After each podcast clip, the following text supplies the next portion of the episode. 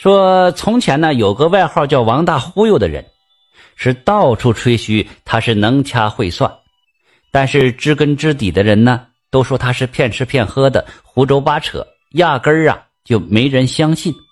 一天，这王大忽悠去他老丈人家接媳妇，走在离老丈人家不远的道上，瞅见这道旁啊有一头老母猪，他这坏道道就来了。寻思着搭个着把这猪给卖喽，就捡了一根木棍把这老母猪赶着。这头老母猪一瞅是生人赶它，就东一头西一头的乱跑。王大忽悠好不容易赶了一轱辘啊，没成想到这老母猪冷不丁的就跑起来了，没许会儿一下子就掉进了一个大土坑里。王大忽悠一瞅，这坑啊有一人深，这老母猪是出不来了。他在坑沿转悠了一会儿，看整不出来，就骂了一句：“ 哎，是而不死，是财不散，呃，该着不是老子的财。”骂完了，捡起一个土咖了砸到老母猪的身上之后，气哼哼的就走了。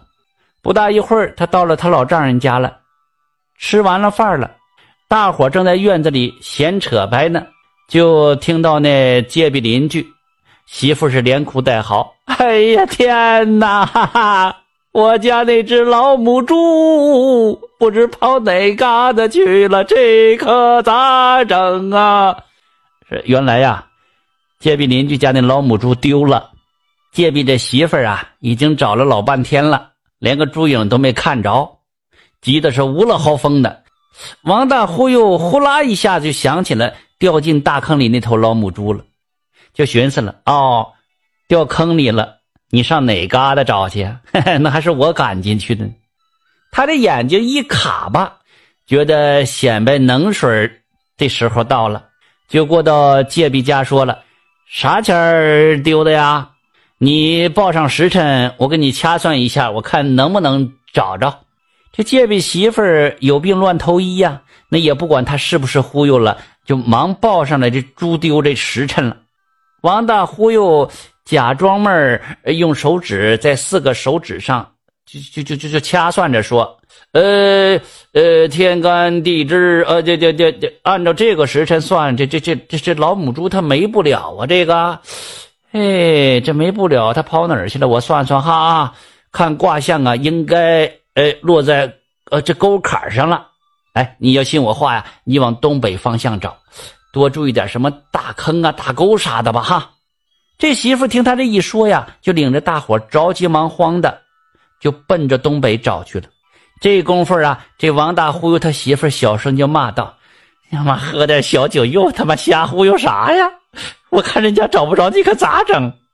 王大忽悠嘿嘿的笑着：“嘿嘿，你那瞧好吧。”过了一炷香的功夫，哎，这接壁媳妇啊，真把那老母猪给赶回来了。他在大街上就吵吵把火说了：“哎呀妈呀，哈哈，老张头那姑爷太神了！妈呀，算着卦真准呐！这老母猪真在一个大坑里找着了。要不是今个他来串门啊，嗨嗨，我指定找不着这老母猪了。当家的回来还不把我收拾个半死啊！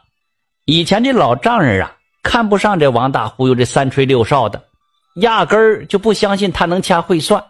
妈，这下也心服口服了。”只有王大忽悠心里明白是咋回事这往后啊，村里人都夸他老丈人找了个好姑爷这算卦呀，真有两下子。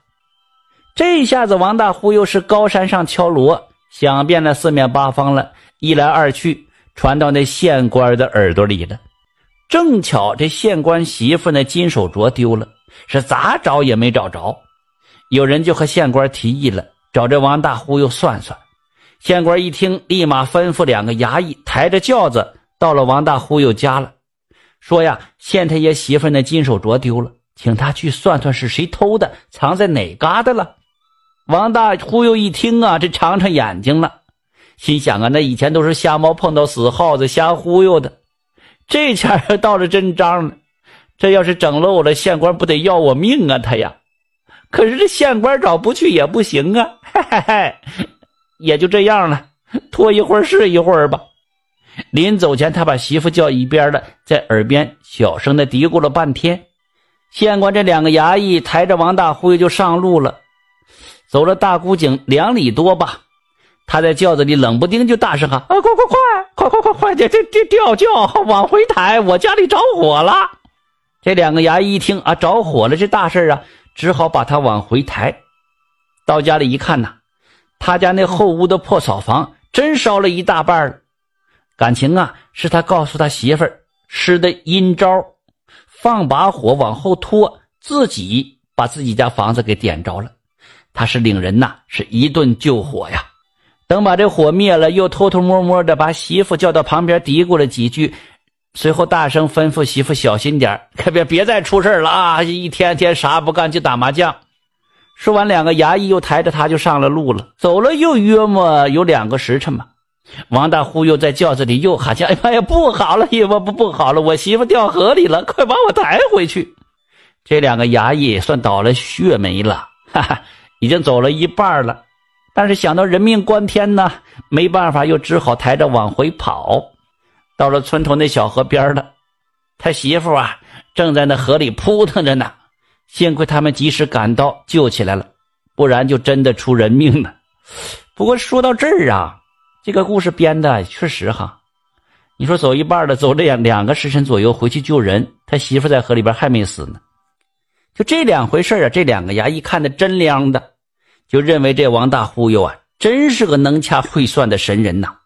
对他这诚意是宾服了，想和他说点掏心话，但是又不敢开口，只好闷声闷气的抬着他往县城走。